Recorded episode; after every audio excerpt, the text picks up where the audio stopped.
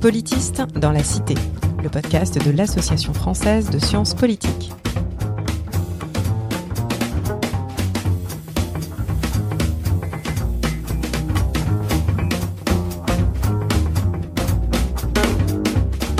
Bonjour et bienvenue dans Politiste dans la Cité, le podcast qui vous parle des sciences du politique et de leur contribution à la vie politique en France et à l'étranger. La science politique, c'est une discipline, des concepts, des controverses, mais c'est aussi, et peut-être avant tout, un métier, fait par des enseignantes-chercheuses et enseignants-chercheurs qui œuvrent au quotidien à produire et à transmettre des savoirs sur la manière dont le pouvoir est façonné, légitimé, mis en œuvre, contesté, hier comme aujourd'hui. Je suis Marie-Louis et aujourd'hui, j'ai le grand plaisir et l'honneur de m'entretenir avec Nona Mayer pour parler de son engagement pour la science politique, mais aussi de sujets qui fâchent. Bonjour Nona Mayer. Bonjour. Nona Mayer, vous êtes directrice de recherche émérite au CNRS, rattachée au Centre d'études européennes et de politique comparée de Sciences Po Paris. Vous êtes une des grandes spécialistes de l'extrême droite, du racisme et de l'antisémitisme en France et en Europe. En parcourant votre bibliographie, qui est déjà quasiment un livre en soi, j'ai appris que vous aviez soutenu une thèse d'État à l'IEP de Paris en 1983 sur le thème des classes moyennes indépendantes et notamment des petits commerçants dans la vie politique française, qui a donné lieu à votre premier ouvrage en 1986 intitulé La boutique contre la gauche. À partir des années 90, vous publiez à un rythme impressionnant vos travaux sur le Front National et sur les dynamiques sociologiques du vote, qui vont donner lieu à des classiques dans la formation en sciences politiques. On pourra citer notamment Ces Français qui votent Le Pen, paru en 2002, le manuel Sociologie des comportements politiques, paru en 2010, mais aussi des collectifs. Et là, je pense notamment à l'ouvrage Le Front National à découvert, que vous avez co-dirigé avec Pascal Perrineau, La démocratie à l'épreuve, une nouvelle approche de l'opinion des Français, euh, co-dirigé avec Gérard Grimbert et Paul Snyderman en 2002. Et puis le petit dernier qui vient de paraître et qui m'a inspiré pour le podcast d'aujourd'hui, Les mots qui fâchent, contre le macartisme intellectuel que vous avez co-dirigé avec Alain Policard et Philippe Corcuff. Pour toutes ces raisons, on comprendra que vous soyez très sollicité dans l'espace public, lendemain d'élections, émissions politiques en tout genre, mais aussi institutions publiques, puisque vous contribuez au baromètre racisme de la Commission nationale consultative des droits de l'homme. Enfin, vous êtes une femme de collectif, vous avez joué un rôle important au sein de l'Association française de sciences politiques, dont vous avez été la présidente. Vous avez aussi été membre de l'APSA, l'American Political Science Association, et l'internationalisation vous tient à cœur. Petite anecdote personnelle, c'est à l'occasion d'un des congrès de l'IPSA à Madrid en 2012 que nous nous sommes rencontrés pour la première fois dans un hall d'aéroport. Vous m'aviez alors demandé quelle était l'énigme de ma thèse. À l'époque, j'ai répondu ce que j'ai pu et aujourd'hui, dix ans après, c'est à mon tour de vous poser des questions sur vos énigmes de recherche, à commencer par la première. Nona Mayer, qu'est-ce que cela signifie pour vous être une politiste dans la cité? En fait, je me définirais comme une chercheuse en sciences politiques. Donc, euh, par principe, je, considère qu'il faut avoir une distance critique à son objet, euh, le politique, sous toutes ses formes. Donc, pour moi, être politiste dans la cité, c'est déjà veiller à cela, à avoir la distance nécessaire, pour paraphraser Spinoza, c'est-à-dire, quel que soit mon objet politique, ne pas railler, ne pas admirer, ne pas haïr, comprendre. Donc, c'est déjà une posture, au fond, d'être politiste dans la cité. Que mes convictions ne déteignent pas sur ma manière de travailler. Mais bien sûr, j'ai mes convictions. Et donc, ça va déteindre d'abord sur les objets que je vais choisir. Il y a des objets qui vont me plaire plus que d'autres. Il y a des mmh. objets sur lesquels je n'ai pas envie de travailler. Tous les objets sur lesquels j'ai travaillé, c'est moi qui ai décidé de le faire. Et je l'ai fait parce que ça me semblait des objets importants, que ce soit l'extrême droite ou le racisme ou la précarité ou euh, le genre. Donc ça, c'est le premier point pour moi, être politiste dans la cité, c'est comment choisir mes sujets. Hmm. Ensuite, c'est comment travailler avec mes objets et sujets de recherche. Donc c'est un respect pour la personne. Donc c'est un respect des règles de l'éthique. Euh, c'est essayer de se mettre, euh, j'ai eu comme maître à penser Guy Michelin, qui était très non directif. Et donc, il nous a appris l'empathie, apprendre un à se taire et deux à écouter et à se mettre à la place de la personne. Donc pour moi, c'est ça, être politiste dans la cité. Et puis, bien sûr, c'est une manière de travailler qui fait que j'ai été particulièrement attentive à toutes les expériences de, sciences sociales participatives, notamment avec ATD. J'ai participé à des ateliers de croisement des savoirs et c'était important avec l'idée que, bien sûr, les chercheurs avaient quelque chose à apporter à ATD, mais ATD et ses membres avaient énormément de choses à apporter aux chercheurs. Là, vous parlez ce de croisement des savoirs était très important. Vous parlez de ATD Carmonde. Hein, ATD Carmonde, mm. oui, absolument. Et donc ça, c'est une manière de, de, se poser des questions. Euh, être politiste dans la cité, c'est une certaine manière d'être avec les gens qu'on interroge, qui acceptent d'être interviewés. Et ensuite, je pense que ça me donne une responsabilité particulière au niveau de la publication des résultats. J'ai été chercheuse, donc euh, c'est un, un, service public, euh, je suis fonctionnaire, donc je dois à la société de restituer mes recherches et mes travaux. Et donc, euh, pour moi, ça a été important de faire beaucoup d'enseignements, de faire aussi beaucoup de formation. J'ai travaillé avec des auditoires de journalistes, de policiers, de syndicalistes, d'associatifs. Et donc, tout ça, restitution du savoir, me semble quelque chose de très important. Et enfin, une règle, au fond, c'est de ne jamais franchir une certaine barrière, ne, barrière, ne jamais faire que mes engagements colorent euh, mon travail. Et donc éviter, par exemple, travaillant sur un sujet comme le Front National, ce n'est pas mon rôle de dire il ne faut pas voter pour le Front National. Euh, vraiment, la, règle là, c'est euh, la distance critique qui est le propre de, des, des sciences sociales, tout en étant très attentive à ce qui se passe dans la cité. Merci pour cette euh, belle entrée en matière. Alors, vous, vous avez commencé par insister sur euh, les sujets de recherche qui vous ont intéressé, vos objets. Euh, Est-ce que, si on, fait écho à l'ouvrage que vous venez de diriger avec Alain Policard et Philippe Corcuff, est-ce que vous diriez que vous avez travaillé sur des sujets qui fâchent? Vous avez dit qu'ils vous paraissaient importants. Est-ce qu'ils étaient importants parce que justement, ils fâchaient, ils divisaient a priori la société? Je crois que je ne les ai pas choisis parce qu'ils fâchaient, mais parce que les sujets importants sont souvent des sujets qui clivent, des sujets qui polarisent, et donc des sujets qui fâchent. Quand j'ai choisi mon sujet de thèse, c'était la boutique. Hein. on était en pleine époque de mobilisation des petits commerçants contre les grandes surfaces, contre mm. fisc, contre l'État. Mais c'était pas vraiment un sujet qui fâchait. C'était euh, une application des conséquences euh, politiques du changement social. Mais à partir des petits commerçants, j'ai découvert, parce qu'à l'époque, on pensait, tout le monde pensait que c'était les petits commerçants, les lecteurs types du Front National, et ils mm. ne l'étaient pas à l'époque. Mm. Et c'est là que j'ai commencé à travailler sur le Front National, l'extrême droite, comment qualifier ce nouveau parti euh, lancé par euh, Jean-Marie Le Pen et, ses amis, qui au départ étaient dans euh, aucun succès électoral, mais qui commencent à avoir des succès électoraux à partir du milieu des années 80. Et là, c'était typiquement un sujet qui fâche sur quelle est la nature de ce phénomène. Est-ce que c'est des fachos F comme fasciste, euh, c'est ou non Et est-ce qu'il fallait l'étudier comme un objet politique comme les autres? Alors, ça a été ma ligne de recherche. Alors justement, bah, en mentionnant aussi, voilà, toutes ces expressions qui sont accolées à ces à ces objets de recherche, euh, les fachos et et, et, et autres. Nazis, F comme fasciste, voilà. N comme nazi. En fait, ce sont des sujets sur lesquels tout le monde estime qu'il a euh, son mot à dire, qu'il a quelque chose à dire. Comment est-ce que la politiste que vous êtes a essayé de de, dire quelque chose de plus, euh, de, de, de, se positionner dans un débat où tout le monde euh, non seulement estime qu'il a quelque chose à dire, mais qu'il est aussi tout à fait légitime pour pour en parler, puisque ça concerne la société dans son ensemble. Effectivement, c'est beaucoup plus facile quand on est un biologiste ou un entomologiste de travailler avec des objets qui ne parlent pas. Et Pierre Bourdieu, dans, dans le métier de sociologue, l'avait dit très clairement, le propre des sciences sociales, c'est de travailler sur des sujets qui parlent et qui ont leur point de vue. Et justement, mon rôle consiste à recueillir les points de vue. Il ne s'agit pas d'être dans une position de surblanc ou de considérer que nous savons et que eux ne savent pas, mais d'adopter une position où on regarde le monde dans sa diversité. Quelquefois, on peut être noyé dans sa bulle.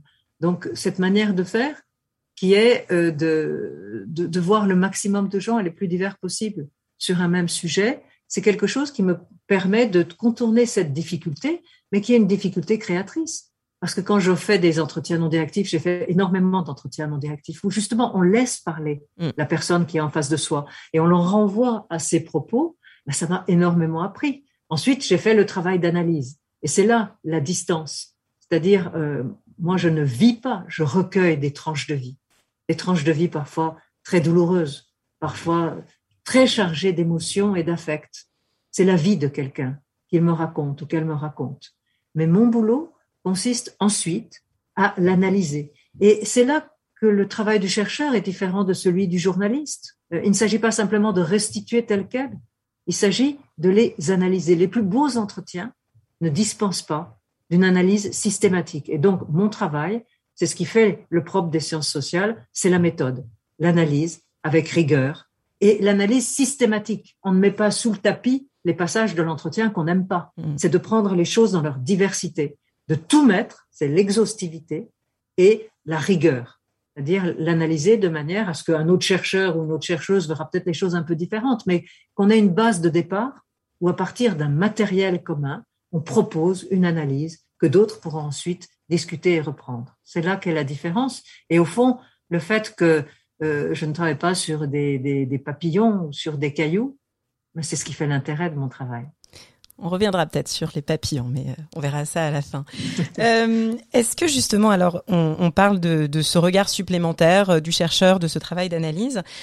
Vous avez été sollicité dans le cadre, enfin, par la Commission nationale consultative des droits de l'homme pour ce fameux baromètre sur le racisme et l'antisémitisme. Est-ce que vous pourriez nous en dire un peu plus sur votre contribution, sur les raisons pour lesquelles vous avez été sollicité, sur ce que vous faites? C'est aussi une des raisons pour lesquelles nous avons eu tant de mal à fixer la date de cette entretien parce que vous êtes justement très occupé par ce, par ce rapport. Est-ce que vous pourriez nous en dire un peu plus? Oui, là, je respire parce qu'il est terminé. Mais c'est vrai que c'est une très longue histoire, mes rapports avec la Commission nationale consultative des droits de l'homme. À l'époque, j'étais au CEVIPOF, c'était dans les années 90, et un des chercheurs du CEVIPOF était Roland Quérol, et il dirigeait un institut de sondage qui était le CSA. Enfin, le, et, et, le CSA avait été un des premiers instituts sollicités, il y a des appels d'offres, il y a des marchés, pour faire le sondage annuel pour la Commission nationale consultative des droits de l'homme depuis 1990, tous les ans. Elle doit rendre un rapport au Premier ministre qui fait le bilan du racisme, de l'antisémitisme, de la xénophobie, euh, de l'islamophobie aujourd'hui, de la lutte contre tous ces préjugés. Donc elle dresse ce bilan et pour ça, depuis 1990, tous les ans sauf une fois, il y a un sondage. Et donc, tout naturellement, on a discuté du racisme puisque j'avais commencé à travailler sur le racisme à la fin des années 80. Et donc, euh, avec Roland, on a discuté, on a discuté des questions euh, et, c'est comme ça que j'ai commencé à m'intéresser à ce sondage. En fait, on a été euh, notre participation en tant que chercheur et chercheuse a été institutionnalisée à partir de 1999, où là, on nous a appelé, enfin on m'a appelé moi et moi j'ai appelé euh, Guy Michela aussi parce qu'il s'intéressait à ces questions. Pour la première fois, lui et moi, nous avons pu disposer des données, pas simplement discuter avant, mais avoir les données, les analyser et pouvoir faire un premier chapitre dans le rapport annuel de la Commission nationale consultative des droits de l'homme. C'était très court, je ne sais plus de mémoire, c'était une vingtaine de pages. Aujourd'hui, la contribution des chercheurs, l'équipe s'est étoffée, puisqu'il y a eu Guy Michela, Vincent Tiberi, Thomas Ovital et maintenant Yuma Ando. Et le nombre de pages que nous faisons euh, frôle la centaine quelquefois. Mais autrement dit, il y a eu une institutionnalisation progressive. Et par ailleurs, de mon côté, j'ai été appelée, là j'étais d'une certaine manière une experte extérieure. Hein, on nous consultait, on travaillait uniquement sur le sondage. Mais à partir de 2017, officiellement, j'ai été nommée membre euh, de la Commission nationale consultative des droits de l'homme pour deux mandats consécutifs, et là peut-être pour un troisième et dernier, parce que place aux jeunes. Mais j'ai été nommée en tant que PQ. PQ, c'est les personnalités qualifiées. C'est une drôle de chose, hein, la Commission nationale consultative des droits de l'homme. C'est absolument passionnant. C'est 64 personnes très diverses, dans lesquelles il y a à la fois des membres de droit, il y a un représentant de l'Assemblée nationale, euh, du Sénat, du, Conseil économique et social et euh, du, défenseur, défenseuse des droits de l'homme. Mais il y a aussi les représentants des grandes religions, il y a des représentants des syndicats, tous les syndicats, et il y a des représentants euh, de la vie associative, donc, on y trouve euh, des représentants du MRAP, de la LICRA, de la TD Carmonde, de la Ligue des droits de l'homme, de, tout ce que vous pouvez imaginer, des gays, des, associations qui se battent pour les droits des, personnes en situation de handicap. Ça, crée un, organisme très vivant, très divers sur le plan idéologique aussi, et c'est ça qui fait son intérêt. Et puis, il y a en plus, comme moi, des PQ, des personnalités qualifiées, qui sont, je suis sans doute, on doit être deux chercheurs sur l'ensemble. Donc on, se sent assez seul, officiellement membre de, la CNCDH. Les autres sont plutôt des juristes, des magistrats, des avocats. Et donc c'est ce travail-là qui est très créatif parce que euh, ben, on s'empaille beaucoup sur les questions qui méritent d'être posées dans le sondage, surtout quand nous on raisonne avec notre logique de chercheur et quand les autres raisonnent avec une logique plus politique ou militante. Alors justement, on, va revenir sur ces sur ces euh, conflits euh, qui peuvent exister, en tout cas ces discussions. Mais juste avant, parce que c'est intéressant, personnalité qualifiée, c'est-à-dire c'est aussi vous en tant que personne. Et vous avez aussi parlé quand même des liens historiques avec le CEVIPOF. Comment est-ce que vous expliquez après, je ne sais pas si c'est à vous de l'expliquer, mais que vous ayez été identifié en particulier euh, parmi justement cette nébuleuse de, de chercheurs du, du. D'abord, c'est parce qu'il y a des relations assez étroites entre chercheurs et instituts de sondage. Dans un certain nombre d'instituts de sondage, il y a des personnes qui ont été formées chez nous au CEVIPOF puis au CEE e, qui ont fait des thèses. Beaucoup sont des chercheurs rentrés hmm. qui auraient parfois voulu être chercheurs ou chercheuses. Je pense à Jérôme Fourquet. Il fait un travail euh, sur la religion ou sur les classes sociales qui souvent très proche de ce qu'on fait.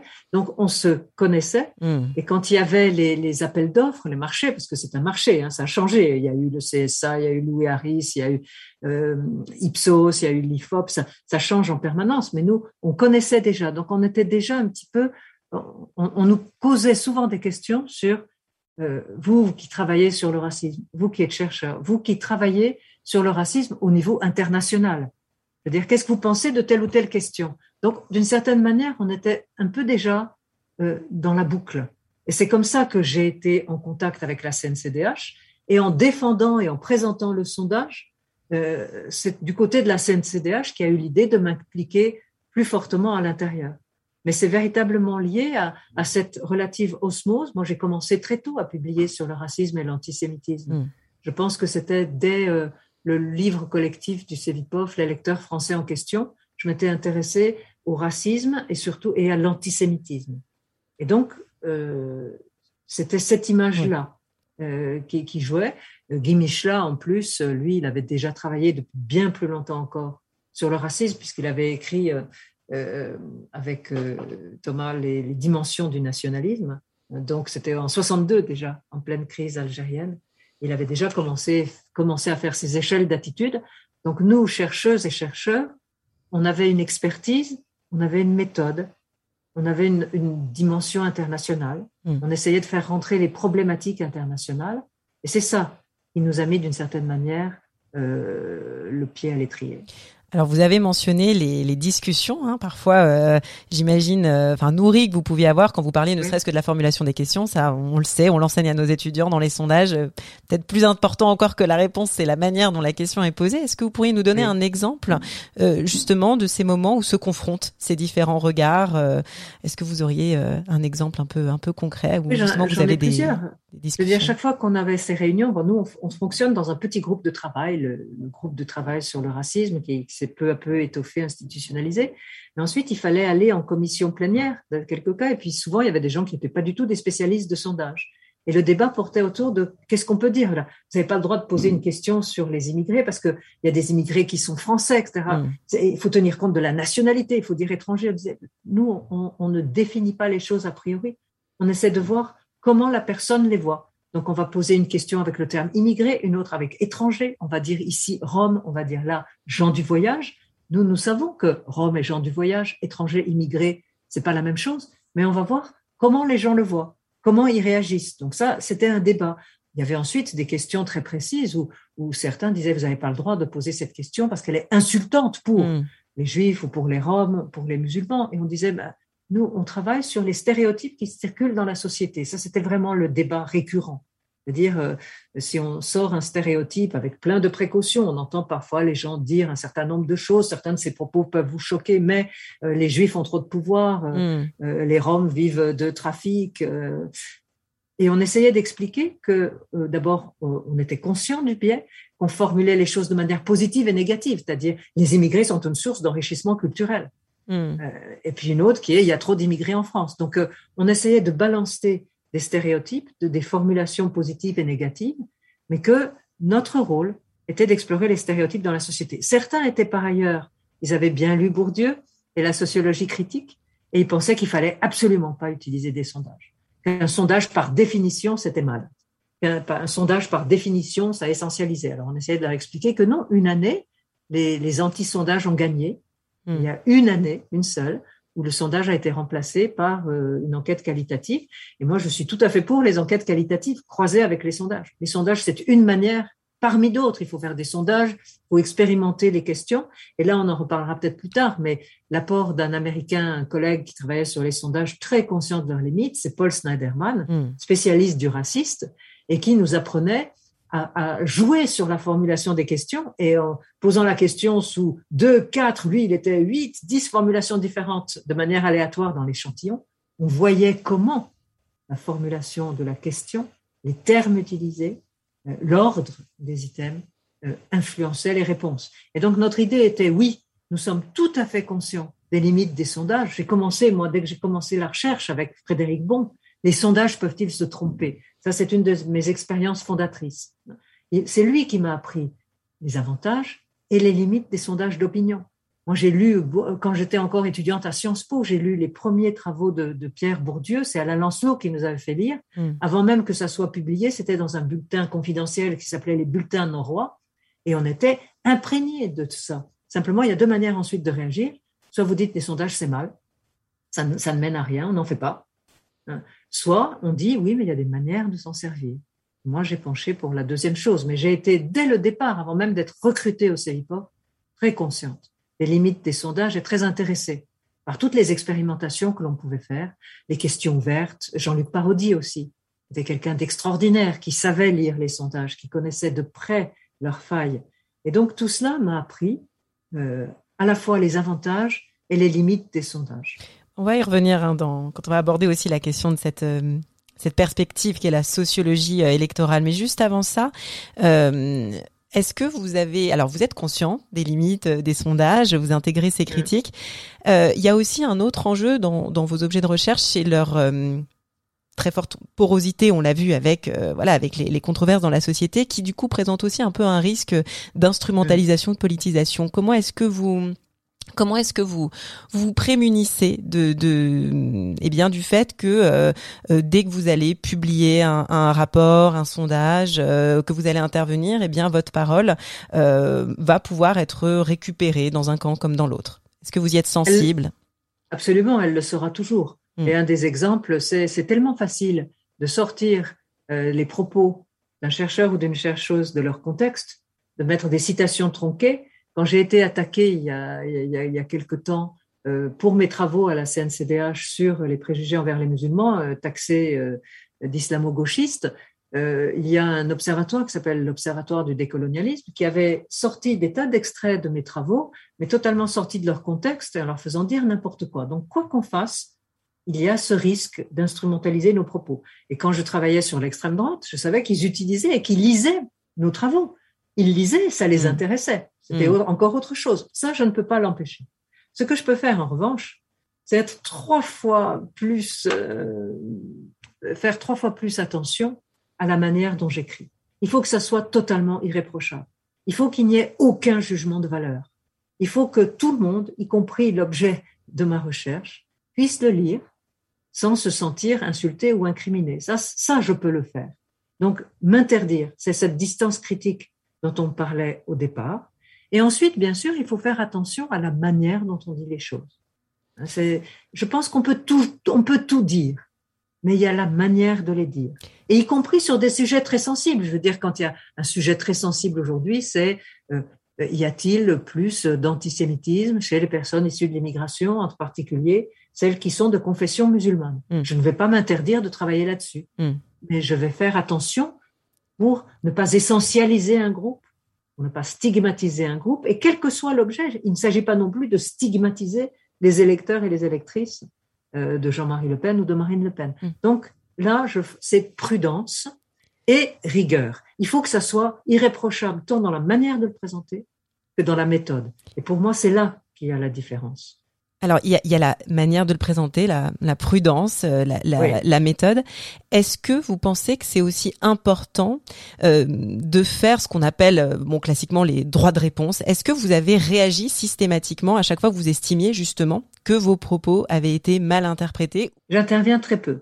Hmm. Et je n'interviens pas sur les réseaux sociaux. Hmm. Parce que là, c'est très difficile, parce que c'est quelque chose qui nous échappe immédiatement et où il y a une telle polarisation que ceux qui vont vous lire et vous apprécier sont ceux qui sont déjà de votre côté, et ceux qui vont vous critiquer, qui sont contre vous, quoi que vous écriviez, ça sera utilisé contre vous. Hmm. Donc, moi, je ne réponds jamais sur les réseaux sociaux. En revanche, mais très rarement, je veux dire, je peux compter sur les doigts d'une main, peut-être deux mains, j'ai réagi dans la presse en demandant, euh, en faisant une tribune, mm. quand j'estimais que c'était mon boulot de chercheuse de rectifier les choses. Et ça, a pas mal trait avec mon travail à la CNCDH, en fait. Euh, c'est quand, euh, une fois, il y a une question euh, sur laquelle on était un peu méfiant au départ, qui est utilisée à l'étranger, qui demande à la personne de dire derrière vous de vous-même que vous êtes un petit peu, pas très, plutôt pas ou pas du tout raciste? Et on s'est aperçu que c'était intéressant parce que il y avait, il y avait deux types de personnes qui disaient qu'ils étaient racistes, alors que par rapport à toutes leurs autres réponses, ils ne l'étaient pas. Euh, il y avait d'abord des gens qui assumaient, qui étaient souvent plus à l'extrême droite, il y avait une affirmation idéologique du racisme. Puis il y en avait d'autres qui, qui se reconnaissaient un petit peu racistes par scrupule. Et on avait travaillé là-dessus avec Guy Michelin. Il y avait des gens qui, dans leur réponse, n'étaient absolument pas racistes. Mais euh, certains étaient des catholiques pratiquants qui avaient vraiment profondément intériorisé le message universaliste des évangiles. Et ils disaient, bon, si je gratte un peu, au fond, quelque part, je suis peut-être un peu raciste. Et donc, ils se disaient un petit peu racistes alors qu'ils ne l'étaient pas. Mm. Et d'autres qui étaient des communistes convaincus à l'époque. C'est pareil. Ils se disaient peut-être je le suis un peu. Donc c'était, il y avait des, tas de cas où c'était pas exactement le même résultat selon qu'on regardait l'ensemble des réponses au questionnaire et qu'on regardait cette autodéfinition de soi. Mais c'était intéressant de poser cette question. Simplement, il fallait lire les résultats et il fallait croiser avec les réponses aux autres questions. Et la presse, certains journaux fait des titres sensationnalistes du genre 65% des Français sont racistes. Et là, je suis intervenue pour dire qu'il ne faut pas raconter n'importe hmm. quoi. Et que non, les, trois quarts des Français n'étaient pas des racistes.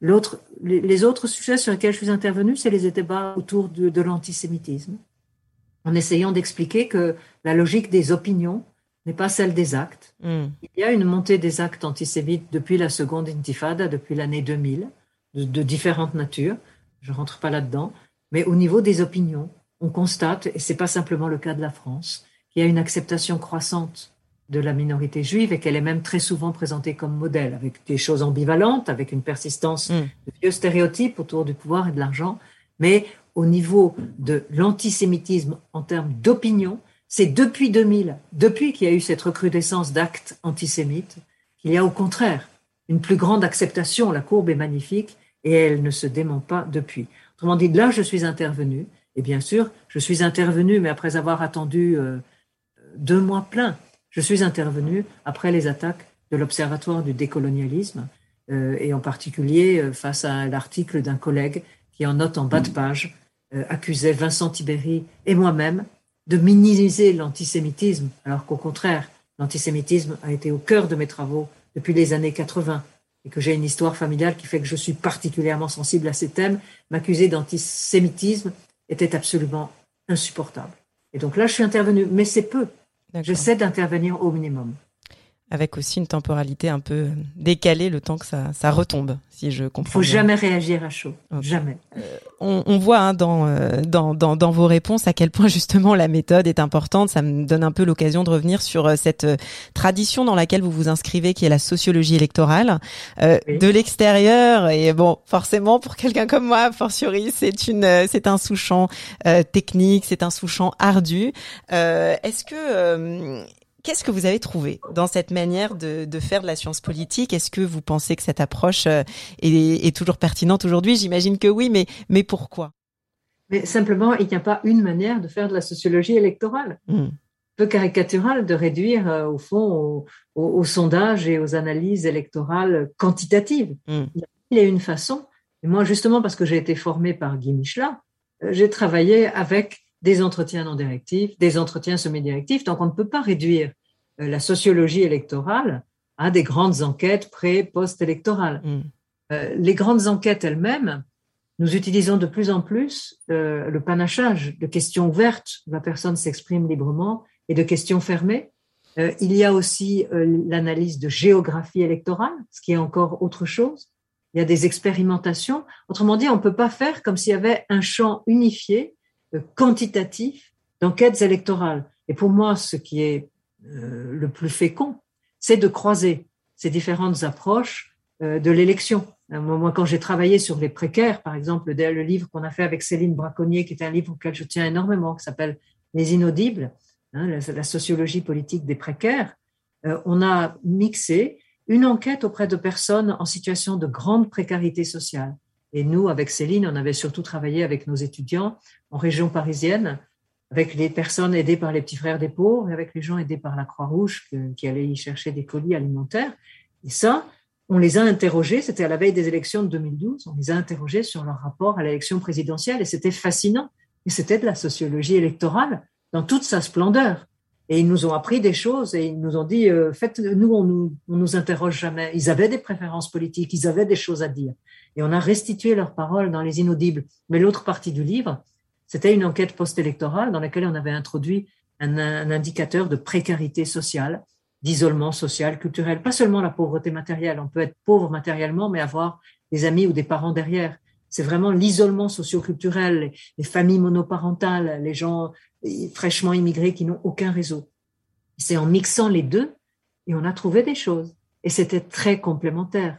Autrement dit, je ne pense pas qu'il y ait euh, une seule manière de faire de la sociologie électorale qui serait des grandes enquêtes quanti. Et aujourd'hui, nous avons plein de jeunes chercheurs et chercheuses qui renouvellent le genre en travaillant sur des choses moins, moins travaillées comme les votes blancs. Je hmm. pense qu'il y a des gens qui ont travaillé de manière quantitative, des gens qui ont travaillé de manière qualitative, des chercheurs qui ont fait une analyse socio-historique. J'oubliais la socio-histoire. Je veux dire, tout cela fait partie de l'approche électorale. C'est vraiment pas uniquement des grandes enquêtes quantitatives. Et aujourd'hui, il y a des travaux fascinants sur le vote blanc, sur l'abstention, euh, sur la non-inscription sur les listes électorales, où ce croisement des approches quantitatives et qualitatives est essentiel. Alors justement, on, parlait dans un épisode précédent avec Rémi Lefebvre sur les partis politiques du fait qu'il y avait des sujets qui euh, étaient beaucoup moins euh, à la mode, aussi parce que très clairement il y a une moindre mobilisation des partis politiques. On pourrait dire un peu pareil avec le vote quand on voit euh, la, tendance à l'abstention.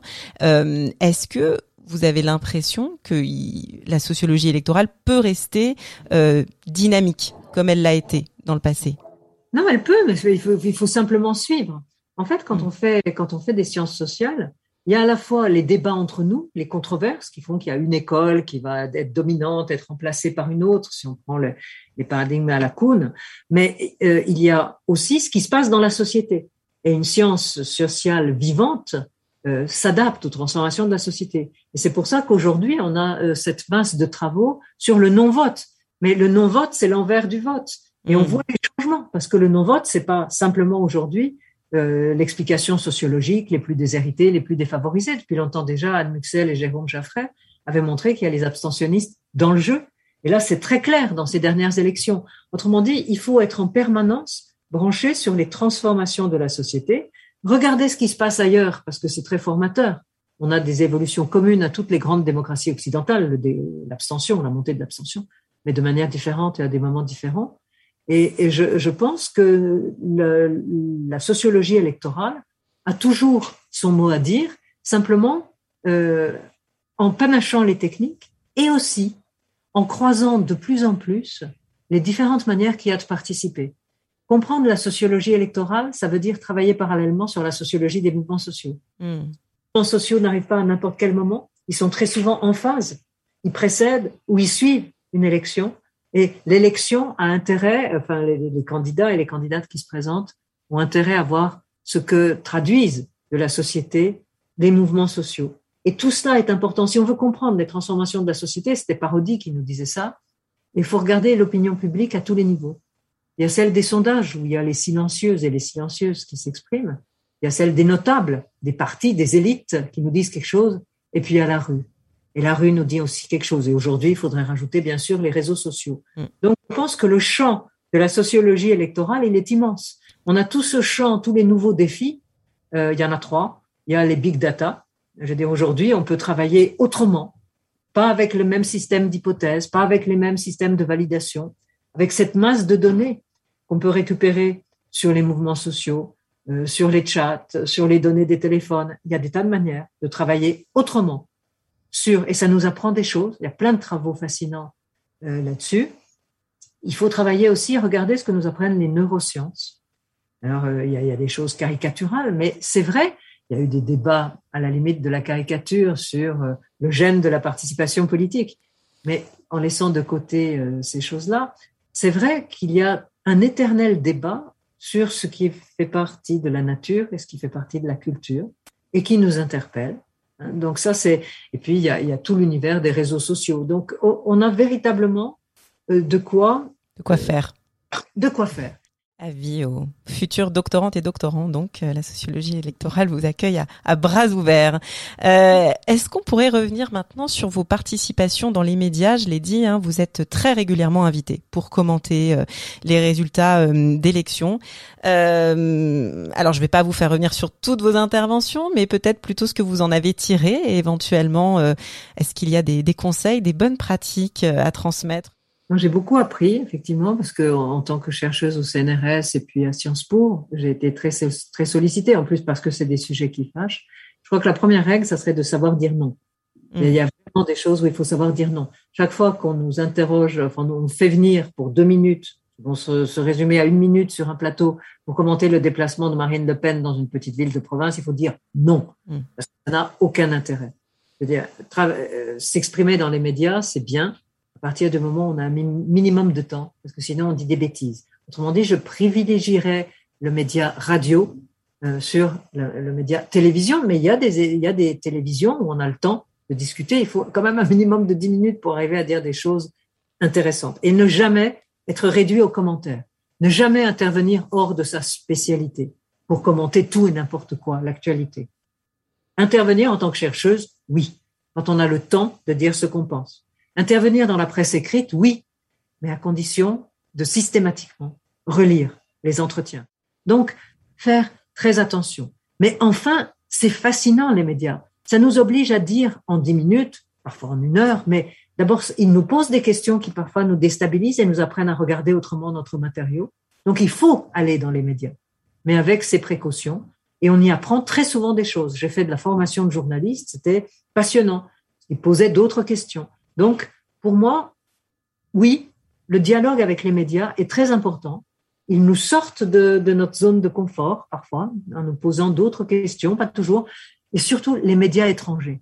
Parce que justement, parce qu'ils n'ont pas les mêmes cadres de référence, travailler avec la BBC ou avec euh, les, médias allemands, euh, les, grands médias euh, belges, suisses, ça a été fascinant parce que très souvent, ils avaient fait leur devoir, ils avaient lu, appris, ils avaient fait des travaux de terrain et donc là, on y apprend. On y apprend parce qu'on est presque sur un pied d'égalité en échangeant sur les enquêtes. Mais donc, méfiance. Oui, mais. Alors les, les, les lendemains d'élections, euh, notamment euh, ceux de France Culture, ils sont souvent organisés à Sciences Po. Euh, du coup, je fais la transition avec cet environnement institutionnel dans lequel vous avez fait toute votre carrière, donc le CEVIPOF, le CE, donc qui sont hébergés au sein de cette grande institution qu'est Sciences Po Paris. Quel regard est-ce que vous portez déjà sur cet environnement intellectuel? Et puis après, peut-être qu'on pourra aussi parler de, de, de, cet environnement plus institutionnel. Mais déjà, en termes d'environnement intellectuel, qu'est-ce que vous pourriez dire sur, sur ça? En fait, pour moi, très longtemps, je n'ai pas vu Sciences Po. Hmm. En fait, on était une communauté de chercheurs, un peu une communauté délinquante avec nos traditions et nos rites au CEVIPOF. La belle époque du CEVIPOF, on était nombreux, où il y avait un mélange de générations euh, et où euh, c'était un lieu de socialisation croisée avec des gens qui venaient de disciplines très différentes. Et il y avait des historiens, il y avait des sociologues, il y avait des psychologues, qui Michela était psychologue. Et donc, pour moi, longtemps, je ne me suis pas définie comme Sciences Po. Je me suis définie comme Sevipov. Il y avait une sous-culture Sevipov.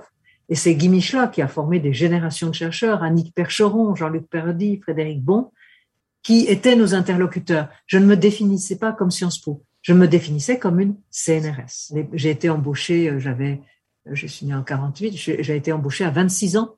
Je n'avais pas encore fait ma thèse. Euh, c'était un, pari qui faisait sur des jeunes chercheurs à ce moment-là. Et ma socialisation, ça a été le CEVIPOF, pas Sciences Po. Il faut avoir ça en tête. Et en fait, j'ai commencé à m'identifier à Sciences Po. Euh, d'abord, quand le CNRS a changé, a grandi, quand il y a eu euh, Sauvons la recherche, quand il y a eu des menaces sur les sciences sociales au CNRS. Là, et surtout quand quelqu'un comme Richard Descoings est arrivé à Sciences Po et qu'il a pris en considération la recherche. Parce qu'avant, mes interlocuteurs, c'était le CEVIPOF, et à partir de 2009, le CEE, e, mais tout ça va se passer avant. Et c'était le troisième cycle, l'enseignement. Mm. C'est pas Sciences Po, d'une certaine manière. Le troisième cycle, c'était pas c'était pas l'IEP, c'était des, des, doctorants, c'était des hmm. gens qui master des troisième cycle. Donc je baignais dans un environnement de recherche et je me définissais pas comme Sciences Po. À partir du moment où Descoings décide euh, et, le rôle de, quelqu'un comme Gérard Grimbert, qui est venu de la recherche, il était son conseiller là, scientifique, a été très important. À partir du moment où la recherche était reconnue à Sciences Po et où on commençait à avoir des moyens, et là, il y a eu, j'ai commencé à m'identifier à la fois au CNRS et à Sciences Po, mais c'est assez tardif. Et, donc, pour moi, je n'ai véritablement découvert Sciences Po et la politique que quand il y a eu l'affaire Duhamel, hein, quand il y a eu euh, mes collègues euh, chercheurs qui sont venus me dire, mais il serait peut-être temps justement d'aller au bout du projet initial de Richard Descoings, de faire de Sciences Po une véritable université de recherche internationale avec tous les prolongements et tous les conflits. là, j'ai découvert la politique, je l'ai prise en pleine figure. Cette proximité avec le médiatique, enfin avec le pouvoir médiatique entre guillemets, mais surtout aussi avec le pouvoir politique, est-ce que vous pensez que c'est un atout, une contrainte, peut-être les deux? Pourquoi? Les deux. C'est les deux, bien sûr. Je veux dire, il y a eu des moments. Euh, il y a eu un moment où euh, Sciences Po était visée comme l'école du prince et où la, dans laquelle il y avait effectivement, il y a eu des dérives dans la gestion de l'institution. Mais je ne me définissais pas moi Mm. Sciences Po. Donc, je suivais cela. Je trouvais que c'était dommage d'assimiler des centres de recherche à la gestion de l'Institut d'études politiques. Mais ce n'était pas moi. Je pense que l'institution est en pleine évolution et qu'il faut lui donner une chance. Je pensais à Christine Musselin, qui a été à un moment euh, à la direction scientifique. Donc, il y a eu plein d'efforts cumulatifs pour essayer de faire rentrer Sciences Po dans le droit commun. Elle n'y sera jamais complètement de par son statut même hein, de grand établissement public, mais pour arrêter euh, ce côté mondain, ce côté dîner en ville. Et c'est une des raisons pour lesquelles mes collègues étaient venus me chercher pour me demander de candidater, ce qui n'était pas dans mes plans initiaux, euh, à, la présidence de la Fondation nationale des sciences politiques. Donc, euh, je pense que des leçons, sans doute, ont été tirées de ces différents scandales qui ont affecté l'image de la maison et que pour ce qui est nous chercheurs, il faut véritablement s'investir dans euh, la transformation de Sciences Po en grande université de recherche internationale. Mais pour ma part, je n'ai jamais eu de pression politique. Hmm. J'ai toujours pu faire totalement, librement, à Sciences Po, mon travail de chercheur. Les critiques contre mon travail, elles sont venues d'ailleurs. Elles sont venues euh, du ministère de l'Éducation nationale et du ministère de l'Enseignement et de la Recherche. Oui, de ce point de vue-là, être à Sciences Po ne protège pas plus que ça. C'est pas. Euh, non. Justement. J'aimerais finir sur euh, sur votre rôle au sein de l'association française de sciences politiques, hein, qui est euh, aussi l'association pour laquelle nous réalisons ce, podcast. Vous en avez été la, première et la seule femme présidente, si je ne m'abuse. Quelle place a, a, occupé cette association dans votre dans votre vie de chercheuse? Euh, euh, Vous me direz si euh, la référence au fait que vous ayez été la seule femme présidente pour vous est importante ou pas. Mais déjà, quel rôle est-ce que cette association a eu pour vous? Pour moi, c'était très important. Là, c'est pareil. Je n'y aurais jamais pensé. C'est Jean-Luc Parodi qui m'a prise par la main et qui m'a dit sur cet argument, ça serait bien d'avoir une chercheuse, une femme, de changer un peu. En plus, sur l'internationalisation. Donc moi, j'ai accepté et ça a joué, ça a pris une place très importante de mon temps et dans ma vie et dans un tandem avec Yves Deslois parce qu'on a fait une répartition des rôles qui me convenait tout à fait. Moi, j'ai accepté parce qu'il me semblait, c'était un petit peu mon, mon programme, ma plateforme, que d'une part, il fallait internationaliser beaucoup plus. C'est un vieux débat. Je pense que peut-être par mon éducation, parce que ma mère était américaine, mon père français, on parlait les deux langues et un mélange des deux. L'internationalisation, euh, c'était dans mes gènes. J'ai toujours été pour l'internationalisation et je regrettais que plein de travaux français fabuleux soient absolument pas connus à l'étranger parce que n'étaient pas publiés, ils n'étaient pas traduits, mmh. et ils n'étaient pas écrits directement en anglais et qu'ils étaient souvent récupérés par d'autres chercheurs qui s'en tiraient, euh, qui en tiraient gloire et bénéfice. Donc pour moi, c'était vital de faire cette internationalisation. Deux, avec Pierre Muller, on, s'était déjà, avant d'être prise à la tête, élue à la tête euh, de l'association, on, s'était mobilisé pour professionnaliser la recherche, avec l'idée qu'il fallait vendre nos doctorantes et nos doctorants, d'où l'idée de ce fameux salon des thèses, hmm. pour présenter les thèses de l'année. Et ça, j'ai continué j'ai trouvé que c'était une très bonne idée. Donc, c'était le, le deuxième angle. Et le troisième angle, c'était effectivement de mettre des femmes en avant.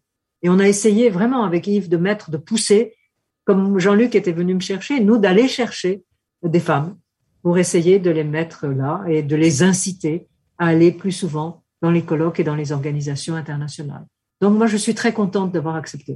Parce que d'abord, j'ai énormément appris. À partir du moment où on est euh, présidente de l'Association française de sciences politiques, on a une vue d'ensemble de la discipline. m'a énormément appris, euh, presque autant même voire plus que d'avoir été à un moment au comité national du CNRS dans la section 40. Donc, être à la tête de l'Association française de sciences politiques, ça m'a énormément appris et ça m'a réconcilié au fond avec euh, les, enseignants et les chercheurs. C'est-à-dire, au départ, on était très chercheurs-chercheurs aussi. Mm. Progressivement, on s'est impliqué dans l'enseignement et on a découvert qu'il fallait travailler main dans la main. Euh, enseignants, enseignants, chercheurs, euh, professeurs, maîtres, et maîtresses de conférences.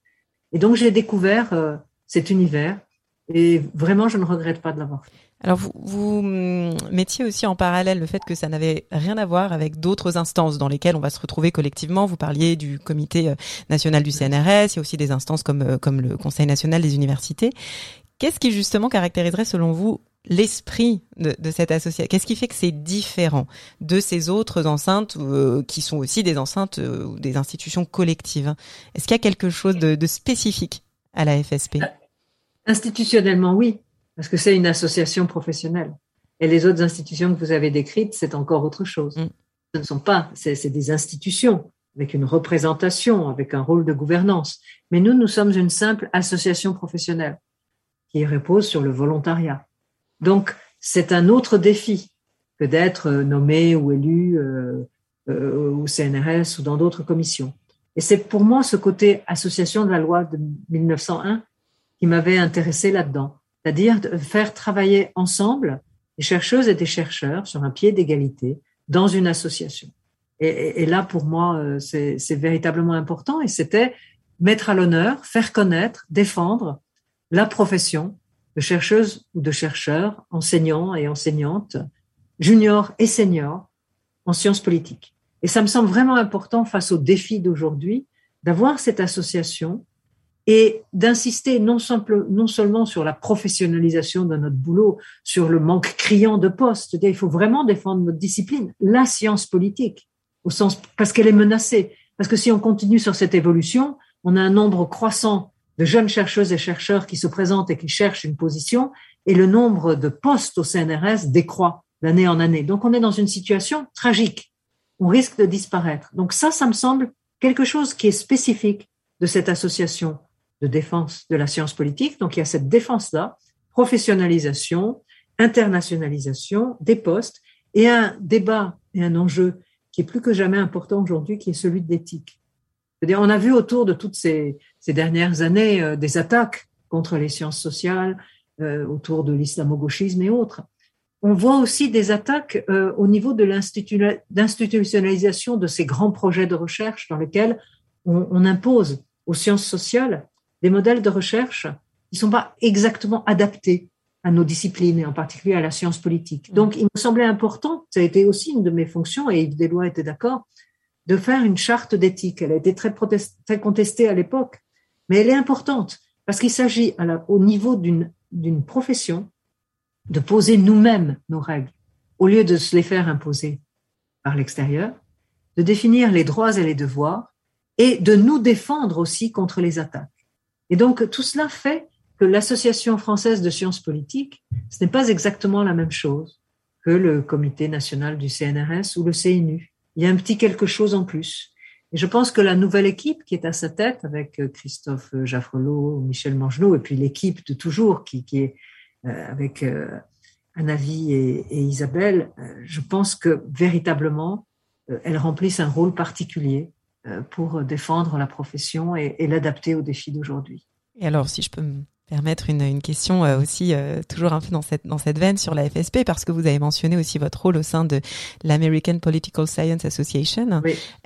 Est-ce que quel quel qu'est-ce que vous en tirez de ce regard comparatif entre ces deux ces deux associations? Ça a été un moment très amusant parce que en fait j'avais lancé le projet de, de, pousser le plus en plus de jeunes à aller là-bas. On avait des crédits spéciaux pour inciter à aller à l'APSA. J'ai gardé un souvenir assez drôle. Euh, on avait fait un cocktail. On s'était dit la meilleure manière de faire connaître la science politique française à l'APSA, c'est de faire une grande soirée cocktail. on avait réussi à obtenir des fonds de l'ambassade, de, et on avait vraiment euh, fait une soirée formidable dans laquelle on avait un peu sur le mode du passé. Je me souviens, j'étais monté sur une table et j'avais vendu la science politique française en anglais à l'APSA.